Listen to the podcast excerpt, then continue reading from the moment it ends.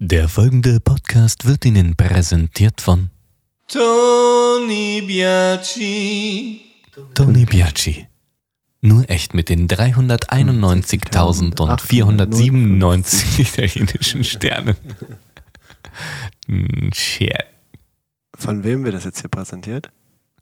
Tony Biaci. Nur echt mit den 471.998 italienischen Sternen. Ich finde das ganz spannend, was ich hier gerade spontan lese. Anderen Vorwürfe zu machen und sie zu bestrafen, sind oberflächliche Ausdrucksformen von Ärger. Ja. Also wenn jemand mit mir Erstmal- unzufrieden ist, ah Gottverdammte Scheiße, nimm dir Zeit, bei dir zu bleiben und herauszufinden, warum es eigentlich so ist, wie es ist. Okay. Stay with you. Kun Achso. Konstantin und Ferdinand. Ich bin schon oft am Ende schon, schon lange nicht mehr hinten hochgegangen. Ja. Willst du mal? Ja. Konstantin und Ferdinand. Ja. Möchtest du das nochmal sagen von eben? Anderen Vorwürfe zu machen und sie zu bestrafen, sind oberflächliche Ausdrucksformen von Ärger. Hm. Und wenn diese Ausdrucksformen oberflächlich sind, dann werden sie womöglich doch eher dazu führen, dass man irgendwie rebelliert oder dass es erst recht Stress gibt. Ja. Ne? Weil Und- wenn du tiefer gehst mit in deinen Ärger rein, Wirst du feststellen, dass Ärger nicht das Primär, sondern das Sekundärgefühl ist und da eigentlich was anderes hintersteckt wie Frustration etc., weil ein bestimmtes Bedürfnis nicht erfüllt wurde. cool. Mega, ne? Mega Meta wieder. Und äh, in dem Buch Gewaltfreie Kommunikation und Ärger, glaube ich. Oder Ärger und gewaltfreie Kommunikation, ich weiß es nicht mehr genau. Da geht es um Ärger und Wut. Ein extra Buch dazu sagt Rosenberg sogar, oder schreibt Rosenberg sogar, wenn eine Person eine andere tötet, also verletzt oder gar tötet, dann ist das auch immer noch eine mega oberflächliche Art und Weise, sich mit seinem Ärger auseinanderzusetzen. Womöglich eine der oberflächlichsten Ja. überhaupt. Ja. Weil es wird nicht dazu bringen, den Ärger irgendwie zu verdauen und auch erst recht nicht das dahinterliegende oder das Primärgefühl und Bedürfnis. Und deswegen ist ähm, natürlich Verurteilen ein leichtes, genauso wie jemanden zu unterdrücken, genauso wie jemanden irgendwie weh zu tun oder gar zu töten, ist das oberflächlichste und gleichzeitig entfremdetste von dir, von dir selbst entfremdetste, was du machen kannst. ja. Krass, ne? Das ist Voll. so krasser Shit. Und auch irgendwie einfach, ne? Weil ich brauche mich dann nicht mit mir zu beschäftigen. Ich brauche nicht an mir zu zweifeln oder zu gucken, was stimmt nicht. Ich will auch gar nicht vielleicht brainmäßig diese Energie aufbringen. Also, weil das Gehirn will ja eigentlich Energie sparen, ne? Aber es kostet natürlich auch kognitive Leistungskapazität, da sich mit, mit sich selbst zu befassen und herauszufinden, was denn wirklich in einem vorgeht. Ja, und also wieder, wieder Schritt zurück hier Bedürfnis und so, was ich gerade total spannend fand für die alle, für alle, die, die zuhören. Wir waren gerade auf dem Campus unterwegs und haben mal einen Spaziergang gemacht, bevor wir jetzt weiter aufnehmen hier. Und da hast du halt davon berichtet, dass äh, du in deinem äh, äh, GFK-Festival, das du da besucht hast, mitbekommen hast, dass selbst wenn man aus einer Kommunikation, äh, aus einer Unterhaltung also flüchtet oder aus irgendeiner Situation flüchtet, also abhaut, dass da auch ein Bedürfnis hintersteckt oder Bedürfnisse hinterstecken können. Ja. Also, Finde ich total spannend. Weil Voll, man hinter würde sonst mal sagen, ja, so Flucht ist so voll Egoismus und asozial irgendwie. Mhm. Ne? Wenn jemand abhaut aus einer aus einem Streit oder was weiß ich, aus einer Debatte oder so. Und Flucht muss ja jetzt nicht mal bedeuten, der haut physisch, geografisch ab, so, sondern kann ja auch bedeuten, der hört nicht mehr zu, hört sich die Ohren zu oder Ja. reagiert nicht mehr. Ne? Ignorieren. Dreht sich weg oder so. Ja, genau, habe ich da gelernt. Ähm, möchte ich auch an dieser Stelle mal erwähnen. Grüße an äh, Daya Trende, die das Seminar da geleitet hat und auch selber coacht ähm, im Thema oder in der bedürfnisorientierten Kommunikation oder eben gewaltfreien Kommunikation, ähm, weil das ja auf quasi auf ihre Leistung zurück. Herzlich willkommen zur Networking Party. Konstantin und Ferdinand. Ja, weil das ja auf ihr Schaffen zurückgeht sozusagen. Da habe ich es ja her. Und Ja. ich fand dieses Ignorieren ganz cool, weil das so passend ist. Ähm, das kennen wir wahrscheinlich auch oft, wenn man einfach gar nicht reagiert. Also gar nicht weder sich Empathie geben kann, noch der anderen Person Empathie geben kann. Oder wie ähm, Daya das nennt, äh, Selbstausdruck, dass man dann auch was sagt, sondern einfach gar nichts macht oder ähm, ja, nicht reagiert, das gar nicht an sich ranlässt oder naja, Aber jetzt mal wenn, man, angenommen, wenn, man, wenn man einfach gar nicht reagiert. aber jetzt mal, also jetzt mal angenommen, Ja, bitte? also wir sitzen ungefähr einen Meter auseinander, ne? Ja, bitte? Stellen Sie sich vor, wir unterhalten uns. Konstantin am Apparat, ja, bitte? Stell dir vor, ich unterhalte mich mit einer Person Ja. auf der Arbeit und wir haben da was Politisches zu re äh, regeln. Ich komme demnächst in, in so ein höheres Gremium. Das wird langsam spannender, was so Hochschulpolitik angeht. Mhm. Mal angenommen, wir haben so eine richtig krass hitzige Diskussion und einer sagt irgendwann so, pff, geht raus aus dem Raum. Ja? Und die anderen, die jetzt da sitzen, sagen, hat der Lack gesoffen? Was für ein Dulli? Oder man denkt zumindest auf jeden Fall sofort, der ist ja vollkommen überfordert. Der darf dann diesen Job eigentlich gar nicht machen. Mhm. Und jetzt äh, sind wir natürlich total weit, weil wir uns mit GFK beschäftigen. Und so sitze ich dann da und sag, ja, sehr geehrte Kolleginnen und Kollegen, aber. So, und was steckt jetzt dahinter? Also warum Hinter der warum, Flucht? Ja, hinter der Flucht. Was könnte dahinter stecken? Auch ein Bedürfnis. Ja, welche könnten dahinter stecken? Was meinst du? Schutz, Ruhe. Weil wenn ich das reframe, also ist ja so eine Emotionsregulationsstrategie, Reframing, könnte ich ja sagen, oh, der ist überfordert, der Genau. oder der ist egoistisch, der haut einfach ab von mir, aber kann ja auch sein, dass er sich selber schützt, weil er merkt, der wird sonst gleich handgreiflich oder er hat einfach nicht mehr die Kapazität, nicht mehr die Ressourcen, ähm, weil er vielleicht hypersensibel ist und nimmt viel zu viel krass wahr und merkt, wenn ich jetzt nicht rausgehe, kriege ich einen depressiven Schub oder irgendwie sowas, ne? Oder? Ja, oder ich werde, werde kann, kann halt auch gar nicht mehr so agieren, wie ich möchte, weil ich die Kontrolle verliere dann. Genau, Bedürfnis nach Schutz und nicht nur Schutz sich selbst gegenüber, sondern auch anderen gegenüber. Also das ist, da steckt auch wieder ein Bedürfnis hinter Ruhe, Schutz. Ähm, vielleicht ist es auch ein Sicherheit. Gefühl, genau, Sicherheit, ein Gefühl der Überforderung so extrem, dass man quasi ja dieses Bedürfnis sonst aus den Augen verliert und dann deswegen das versucht Oder durch diese so- Strategie, genau, man versucht durch diese Strategie der Flucht das Bedürfnis dann herzustellen oder, zu befriedigen. Oder sowas wie Integrität, so von wegen, ich bleib bei mir und lass mich irgendwie, was weiß ich, hier passiert irgendwas, womit ich mich nicht identifizieren kann und Möglicherweise. ja, kann auch sein. Mhm. Aber ich wollte gerade, ähm, ja, gut, dann mache ich ein anderes. Aber trotz alledem muss ich sagen, bin ich kein großer Freund von Flucht, generell aus Kommunikation. Also wenn, wenn man doch der GfK folgt. Also mal angenommen, wir, wir, wir beide. du bist kein großer Freund davon, weil du das Bedürfnis nach Ja, ja, Austausch genau, und ja, Kommunikation ja, klar. hast. Und wenn ja. wir jetzt beiden, wenn wir jetzt beide mit GfK hier äh, High-End unterwegs wären, ja. würde dann Flucht dazugehören? Also könnte es dann überhaupt dazu kommen, dass jemand flüchten, in Anführungsstrichen, muss?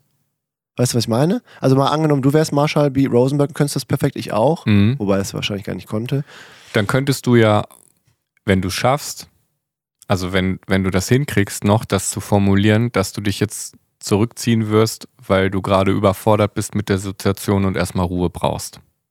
Also du könntest ja auch da wieder dich äußern oder ähm, denjenigen oder diejenige dementsprechend informieren, was in dir vor sich geht, quasi, bevor du die Flucht ergreifst. Weil es kann ja ein Bedürfnis hinter der Flucht liegen und ich kann mich damit schützen, so zum Beispiel, weil was weiß ich, Sicherheit wichtig ist, bla bla, oder Ruhe. Aber ich lasse trotzdem andere ja all, alleine zurück. Ja, Beispielsweise in so einem Gremium vor einer wichtigen Entscheidung oder so. Oder äh, ja, oder in einer Freundschaft oder Familie oder wie auch immer vor einem schönen Fest oder so. Und das möchte man ja eigentlich nicht. Also, Ja, ich ziehe mich raus, aber ich habe ja meine guten Gründe. Jetzt ist halt die Frage, wenn ich dann höre, ja, du hast uns zurückgelassen, ist ja auch schon wieder ein Vorwurf, ne? Ja, ja, aber wenn ich jetzt jetzt überlege, ich würde jetzt einfach jetzt gleich wegrennen, weil ist es doch, ist, ist es richtig, ich habe Bedürfnisse dahinter Mhm. und es liegt an dir, meine Bedürfnisse zu erkennen, ohne dass ich dir einen Hint gegeben habe. Also, wenn du in der GfK gut bist, dann denkst du dich in mich hinein und sagst, oh, da wird das und das wahrscheinlich gerade an Bedürfnissen irgendwie nicht befriedigt sein oder erfüllt sein und deswegen ist er abgehauen. Mhm. Aber ich bin weg. Und dann ist es schon ziemlich kräftig für dich, dass du äh, in der Situation ja jetzt dich dann so regulierst, dass du deinen Tag einfach weitermachst, obwohl wir verabredet waren und so weiter und so fort. Ja, ich könnte mir vorstellen, ich bin dann erstmal fassungslos. Ich würde das vielleicht auch als unfair bewerten, sofort, also als unfair verurteilen, weil wir ja das jetzt auch noch nicht gelöst haben und ähm, ja, ich hätte vielleicht gerne noch was gesagt und dann geht die Person einfach weg zum Beispiel. Das sind so Verurteilungen, die mir durch den Kopf gehen. Ja, und wenn man dann GFK wäre, das ist halt eine sehr konstruierte Situation. Ich weiß nicht, das ist ja auch persönlichkeitsabhängig, wie man dann reagiert. Braucht man selbst dann erstmal Empathie, ne? Vielleicht wäre es ein schönes Paradebeispiel, wenn ich merke, bei mir gehen solche Verurteilungen ab, weil die Person gerade einfach die Flucht ergriffen hat, dann müsste ich wahrscheinlich mir erstmal selber Empathie geben. Also ich fange ja dann an zu bewerten und zu verurteilen, boah, ist das unfair und wie kann die Person einfach den Raum verlassen? Und dann gucken, ja, was habe ich für ein Gefühl, was habe ich gebraucht? Und wahrscheinlich ist das möglicherweise die am nahestehendste äh, Strategie, weil die andere Person ist ja eh weg. Also kann ich dann erstmal bei mir Empathie geben, mir selbst Empathie geben. Oder ich wende mich an jemanden, der mir Empathie geben kann. Das gibt's auch. Ey, was ist eigentlich Boah, ich hasse das manchmal, wenn ich so ins äh, Rum, äh, wie jetzt gerade, finde ich das Wort nicht, fällt mir dann einfach nicht ein. Rumstottern komme. So. welches Bedürfnis liegt dahinter? Ja, auch wieder Verständnis, Kompet Professionalität. und kompetent sein, ja, Professionalität, ich will das richtig erklären, so, bleib mal cool, Kay, Alter. So. Und ich kann dir mal, Easy. ich kann dir mal meine Sichtweise auf die Dinge geben. Ich finde dich sehr professionell. Ja, das ist so ein eigener Anspruch. Ich freue mich, wenn du irgendwie. dich auch mal versprichst und das nicht ganz so gut kannst, weil das dazu führt, dass ich dann hier doch keine Zweiklassengesellschaft wahrnehme. Was wird eigentlich immer gemeint, wenn von positiver Handlungssprache gesprochen wird? Oh, Dass cool, also dass nicht, du das Dass man ansprichst. also nicht verneint und irgendwie mit doppelter Verneinung und so agiert, sondern immer, Das hat voll gefehlt bei der Folge mit, dem, mit der Bitte, ne? Äh, cool, dass du das ansprichst, freut mich sehr, weil das essentiell ist, wie ich die Bitte dann eben formuliere. Und zwar sage ich nicht, was ich nicht möchte. Hör auf, lass das, weißt du? hör auf mich zu unterbrechen. zum Beispiel, sondern ähm, ich sage in einer positiven Handlungssprache möglichst exakt formuliere ich, was ich brauche, was ich möchte. Und exakt in dem Sinne, dass ich keine vagen oder undefinierten Bitte, Bitten äußere hinsichtlich, ich wünsche mir, dass wir öfter die Podcast-Aufnahme machen, sondern möglichst sage, einmal die Woche, einen festen Termin. Weißt du, also konkrete Handlungssprache. Messbare. Genau. Und je konkreter, desto besser, weil es natürlich eine exaktere Anleitung ist, die ich geben kann, der Die- ich folgen kann. die, genau, dem, das Gegenüber kann dem dann folgen, um dieses Bedürfnis zu befriedigen. Und das geht natürlich auch nicht mal so eben. Also das muss man ja auch erstmal herausfinden, wie man das Ganze gestalten könnte und was man da wie braucht und so, ne? Ey, wenn wir so viel von Bedürfnissen und der Erfüllung oder Befriedigung sprechen und wenn wir zum Beispiel jetzt kommunizieren, äh, also vis-à-vis, wir beide zum Beispiel oder in der Beziehung oder auch auf der Arbeit, dann sind wir ja darauf aus und so könnte man sich ja dann Homöostase vorstellen, die tritt ein, wenn die Bedürfnisse aller einigermaßen erfüllt sind oder vollständig erfüllt sind.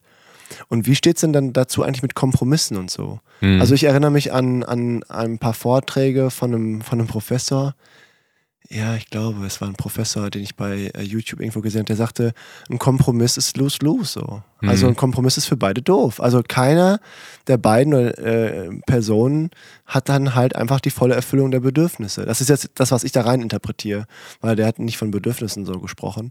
Aber wir sind ja eigentlich auf Win-Win aus. Also eigentlich wollen wir ja, dass das beide. Und so ein Kompromiss wäre beispielsweise, ähm, der, äh, Part, der eine Partner in der Beziehung wohnt dort, der ah, nee, arbeitet dort, der andere arbeitet dort und man zieht in die Mitte. Hm. Also es ist ein Kompromiss. Also man, obwohl beide eigentlich am Arbeitsort auch wohnen wollen, um mit dem Fahrrad zur Arbeitsstätte zu kommen, zieht man in die Mitte, beide müssen pendeln. Andere Möglichkeit wäre, man zieht in den einen Arbeitsort, es muss nur noch einer pendeln Ja. und der andere ähm, äh, kann mit dem Fahrrad zur Arbeitsstätte fahren. Und Kompromiss würde lose-lose bedeuten. Und also das, das, das sticht bei mir so. Also, dass ein Kompromiss eigentlich Kacke ist. Und, und weit weg ist von Zufriedenheit. Ja, interessante Frage. Es gibt ein Beispiel, ich glaube, das hatten wir auch mal besprochen.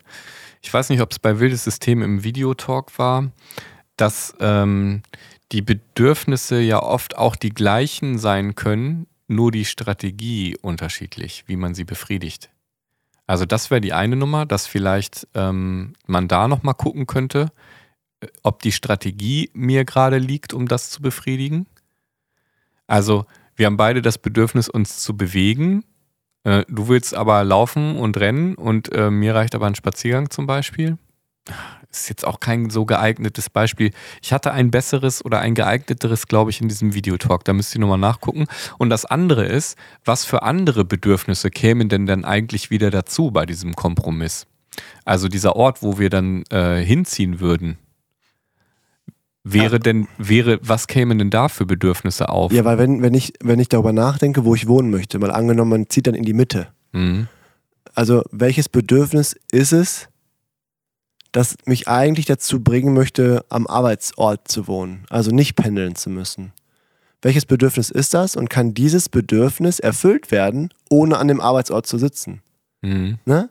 Also, weil ich schätze es so ein, GFK ist, denkt doch über die Bedürfnisse des Individuums nach. Ja. Und das sollte erfüllt sein.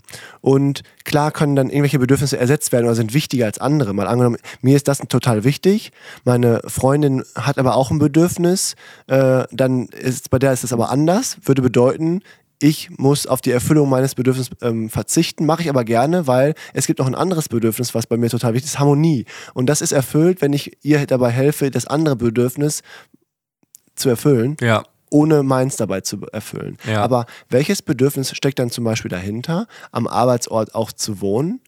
Und ließe sich das auch erfüllen, wenn wir woanders wohnen? Und das wäre dann gar kein Kompromiss mehr, sondern es führt zu, trotzdem zu Zufriedenheit und zu einem guten Leben, weil wir uns darüber dann zum Beispiel Gedanken machen, ich möchte was, was ich, ist jetzt kein richtiges Bedürfnis, aber ich will mich zu Hause fühlen. Ja. Und kann ich also an einem Kompromissort mich trotzdem zu Hause fühlen, weil ich mir es so einrichte, weil ich es mir da so gemütlich mache ähm, und was weiß ich, die Wohnung oder das Haus auch alle anderen Eigenschaften besitzt, die mir eigentlich wichtig sind. Ja, oder die Umgebung oder so. Also, Oder ist es Eingebundenheit beispielsweise? Mhm. Also kriege ich dann das Zuhausegefühl darüber, dass ich irgendwie durch einen Verein eingebunden bin? Oder äh, an einem anderen Ort wohne, an dem auch Teile der Familie wohnen? Oder kriege ich familiar, äh, familiale Treffen irgendwie hin, ja, um das zu kompensieren, in Anführungsstrichen und so, ne? ja.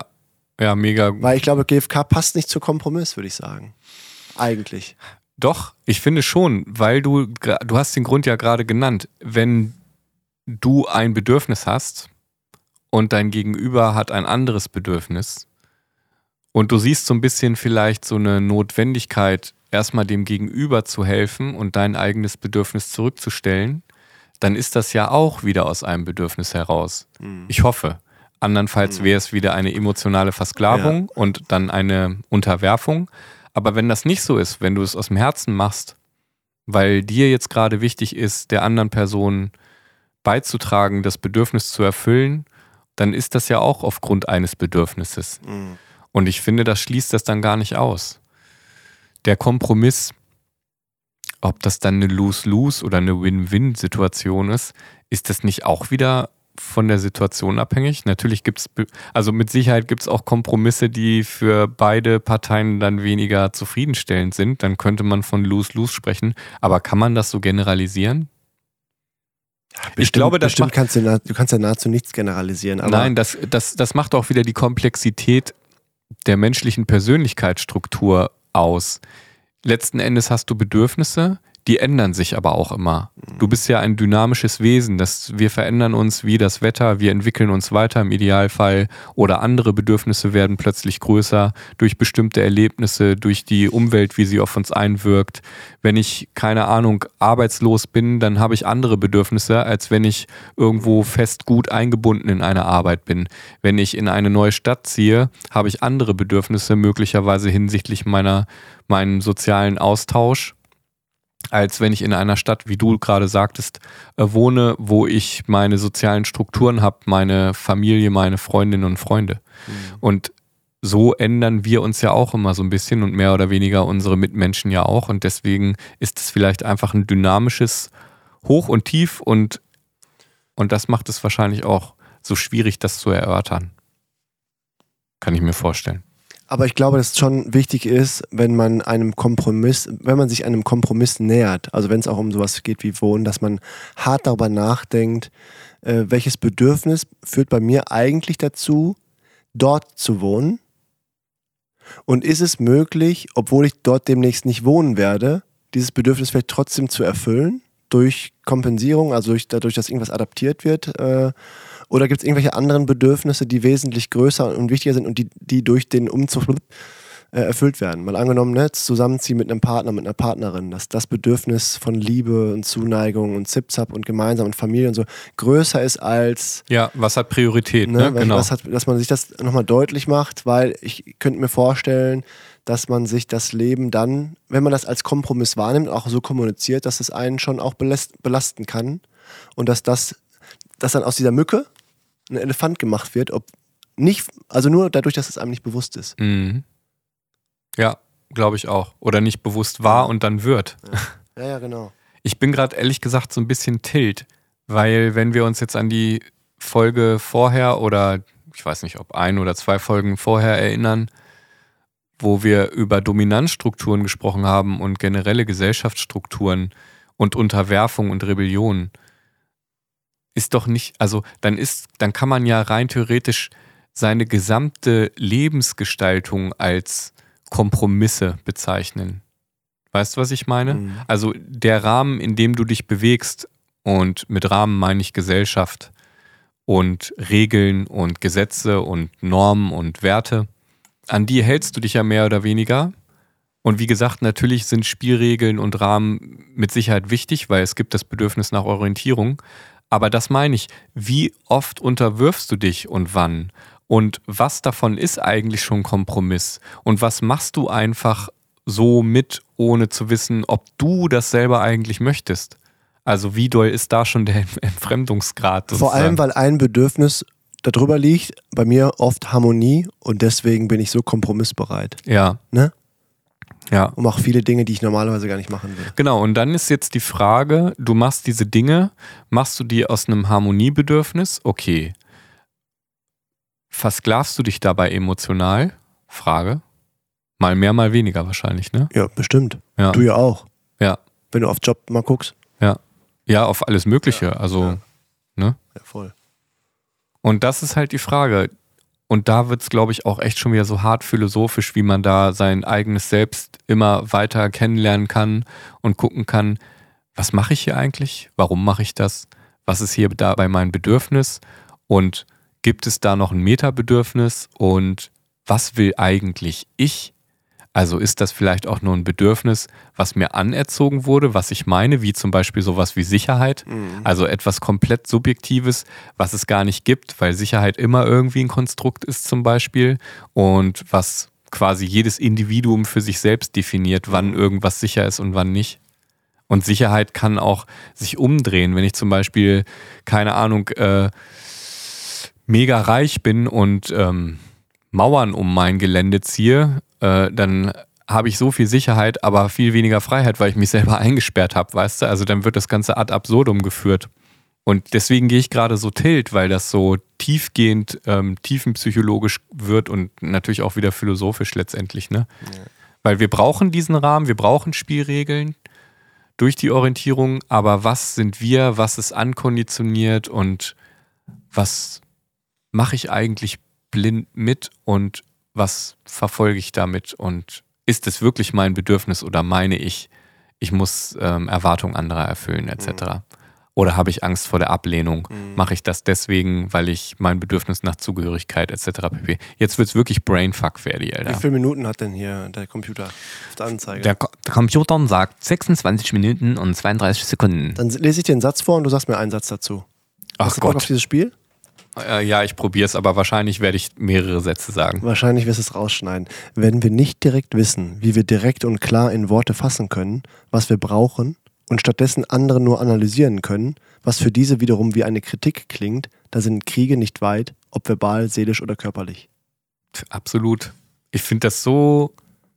Dieses Buch liest man und alle zwei, drei Sätze. Ja, Mann, stimmt voll. Na, Also es klingt doch auch einfach logisch, oder? Um es mal zu bewerten und zu analysieren. Darf ich dir noch einen Satz vorlesen? Ja. Ich finde das schön, wie du es kommentierst. Hau rein. Wenn die Streitparteien hören, dass sie kritisiert, diagnostiziert oder interpretiert werden, dann wird sich die Stimmung sehr wahrscheinlich in Richtung Selbstverteidigung und Gegenangriff wenden, statt hin zu einer Klärung. Ja. Wir haben ja die vier Reaktionsarten schon besprochen. Ne? Verteidigung oder eben Unterwerfung. Und da erkennen wir ja auch wieder, woher die Gewalt rührt. Wenn ich mich verteidigen muss, dann denke ich ja, ich werde angegriffen. wenn ich mich unterwerfe, dann hat das auch was mit Gewalt und Unterdrückung zu tun. Und die beiden anderen Schritte sind natürlich Selbstempathie und Empathie dem, dem anderen, der anderen gegenüber. Ganz spannender Satz finde ich, der so zu sehr intensiven Beziehungen passt. Ebenso wie wir nicht darin geübt sind, unsere eigenen Bedürfnisse in Worte zu fassen, sind die meisten von uns nicht darin geübt, die Bedürfnisse anderer zu hören. Pass auf, dazu kommt, Mhm. in einer langen Schmerzgeschichte ist es besonders wichtig, genügend Empathie anzubieten, sodass sich die Streitparteien sicher sein können, dass ihr Schmerz gesehen und verstanden wird. Ja, So ein bisschen Gandhi-Style, ne? ja, beruht ja auch ein bisschen Ja. auf Gandhi, sagt er am Anfang des Buches oder schreibt er. Ja, kann man nur unterstreichen, hast du ja auch gemacht. Ich hab's. Ist so geil, ne? Ich feier's so ab, weil ich glaube zu meinen oder ich meine zu glauben, dass sich letztendlich jeder und jede da irgendwo wiederfindet. Ja. Wenn man dann mal so die Vita durchscannt und eigene Erlebnisse und zum Beispiel ein Problem hat und dann kam der Freund oder die Freundin hat gesagt, ja, aber hast du nicht einfach mal probiert und man merkt so, boah, das will ich gerade gar nicht hören. Ne? So ein Tipp oder eine Analyse, das ist bestimmt, weil Punkt, Punkt, Punkt. Am besten ist es erstmal herauszufinden oder am geeignetsten wäre es herauszufinden, wie fühlt sich die Person eigentlich gerade und was für ein Bedürfnis ist dahinter. Empathie. Und darf ich vielleicht zum Ende der jetzigen Folge nochmal eine Sache vorlesen? Ach, lass ruhig noch ein bisschen quatschen, es schneit ja eh noch ein bisschen. Les mal. Boah, ich habe einen richtigen krassen Satz gefunden, der mir so aus der Seele spricht.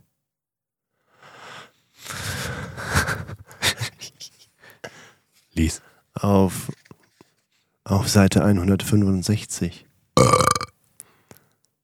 Ferdi, man, das war jetzt dein Satz, oder was? Oh, oh nee. Leute, Ja.